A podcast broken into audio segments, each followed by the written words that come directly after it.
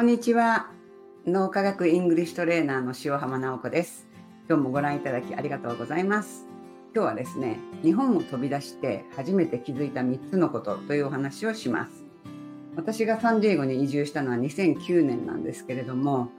その時に初めてそのマイノリティになった、少数派になった時の気持ちが分かったんですけれども、まあ、それまではね日本で暮らす日本人圧倒的な、ね、マジョリティということだったのでそのマイノリティになる気持ちっていうのが分からなかったんですね。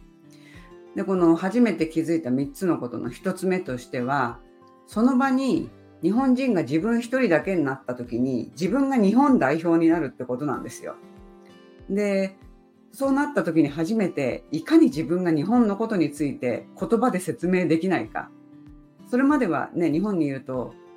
まあ、お正月におせち食べるとか、ね、3月3日はお雛様とかそういうのは当たり前のことなので別に何の説明もいらないということがアメリカに来ると、あ、それはどういう意味があってね、こういう理由でこういうふうにお祝いするのよとかいうのを言わなきゃいけないんですよね。で、あのそういうイベントがあるの？とかそそそれで終わっちゃダメなんですよね。などうして？とか何を何を祝うの？みたいな理由もとかそういう背景を言わなきゃいけなくて。あもっと日本のことをちゃんと言葉で説明できるようにしておけばよかったっていうのが私のまあ気づきというか後悔というか、まあ、それからはあのなるべくね言葉であの説明できるようにしたり。ちょうど私の次女がねひな祭り生まれで3月3日なのでその誕生日会のあのお返しっていうかそのグリーバッグを作るんですけどその中に日本では3月3日にガールズフェスティバルがあってみたいなその説明文をね英語で言ったりしてそういうことであのちょっとあの実験実験じゃないやあの自分でやってみましたけれどもあのそれとですねあの日本にいると自分がの宗教観っていうもの、まあ、これ2つ目のことなんです宗教観について考えたことがなかったんですよね。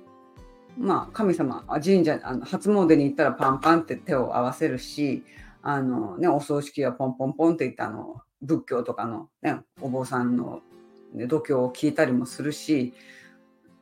でも何て言うんだろうなその自分の宗無宗教というのではないけれどもまあよろずの神というかあの生活の一部としてなんか神様はいるんじゃないかみたいな気持ちそういう感覚はあったんですよね。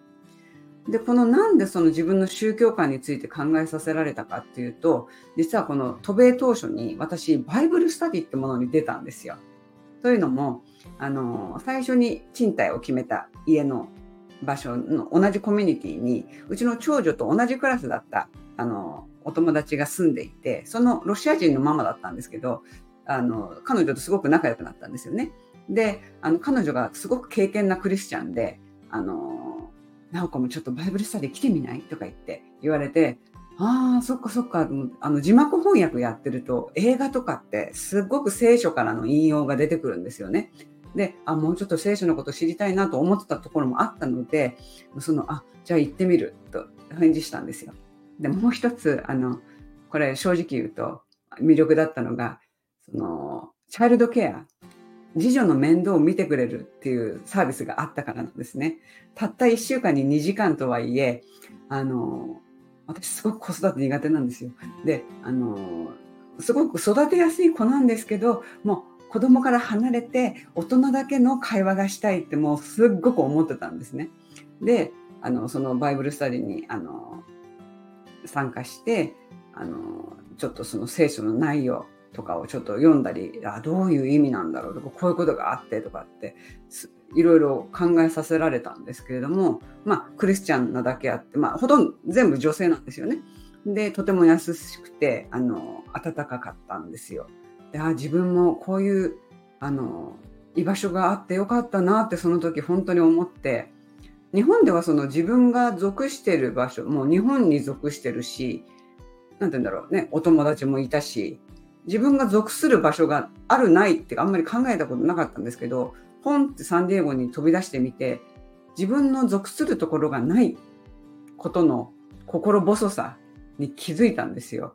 でそこのバイブルスタディに行ってあ私はここにいていいんだってちょっと思ったんですね。ただあのやっぱりその宗教に関して私はクリスあのクリスチャニティを信じられるかって言われたら信じられない。私はちょっとクリスチャンじゃないなと思って。で逆にその日本で日本人としてあのそのよろずの神とかねその生活の中に神様はいるんじゃないかとかそういう気持ちでいるっていうことを分かったのでそれを正直に伝えてそのバイブルスタジオからはあるあのある程度行ったんですけど途中でやめたんですね。でもそこで気づけてよかったなっていうのは思います。うん、でえっ、ー、と3つ目は日本っていうのはあの日本にいると日本は日本であって日本中国韓国ねいろんな国とは別個として考えて自分は日本人であるあの中国人でも韓国人でもないという意識でいたんですけれどもあのサンディエゴではですねアジア人として一括りにされるんですよね。で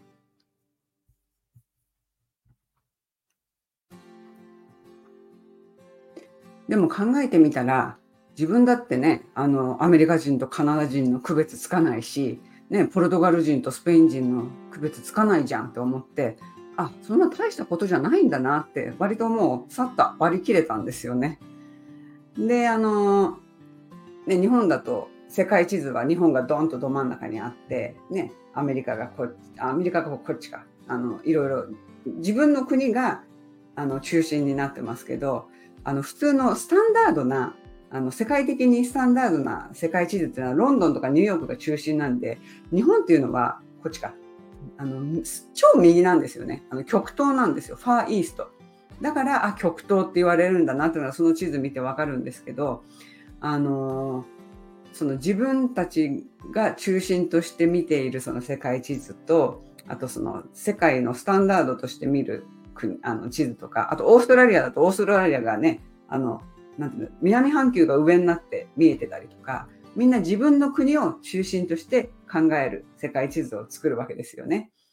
そういうあのあそういう世界地図がいろいろあるのかっていうことも発見だったしあのうんあのなんて言うんでしょうね自分がそのもちろん日本人だっていうアイデンティティはありますけれどもアジア人の一括りにされてもう怒るちょっとムッとするってことはなくなりましたね。最初はちょっとあのええー、と思った時はあったんですけどね。でまあここ私が暮らしているサンディエゴでは結構すごくアメリカあアジアアジア人がすごく多いのである意味その一つ目そのあ一つ目じゃない属するってこと属している場所があるとかあ自分もあアジア人がいっぱいいてその一人なんだなっていうそのちょっとなんていうのほんわかした仲間意識みたいなものですかね。あのもしなんかレジのところであの英語で困ってるし、ね、アジア人の、ね、人たちが人がいたとしたらちょっと助けてあげたいなっていつも思うしあのなんて言うんでしょうねあの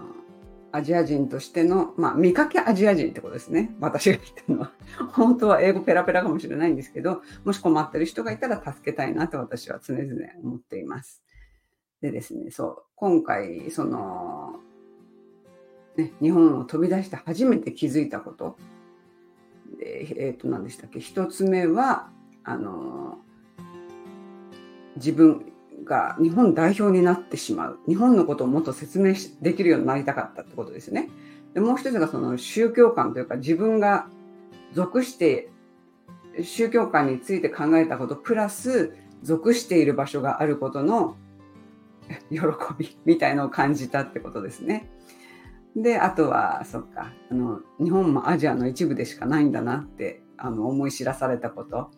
うん、割とその日本にいたらずっと気づかなかったかもしれないこのことだなって思いましたね。うん、でもしねこれをご覧のご覧になってたりとかお聞きいただいているあなたがもし、ね、日本をこれから飛び出す予定があるとしたら日本のことをあのちょっと言葉でね説明できるようにしておくとかそういうあの用意をしておくとあの自分がほいざあの飛び出した時にちゃんと日本のことを説明できるっていうのはすごくねあの役に立つ知識だと思いますのであのそういう準備をしておくといいと思います。では今日はこれで終わりにします。失礼します。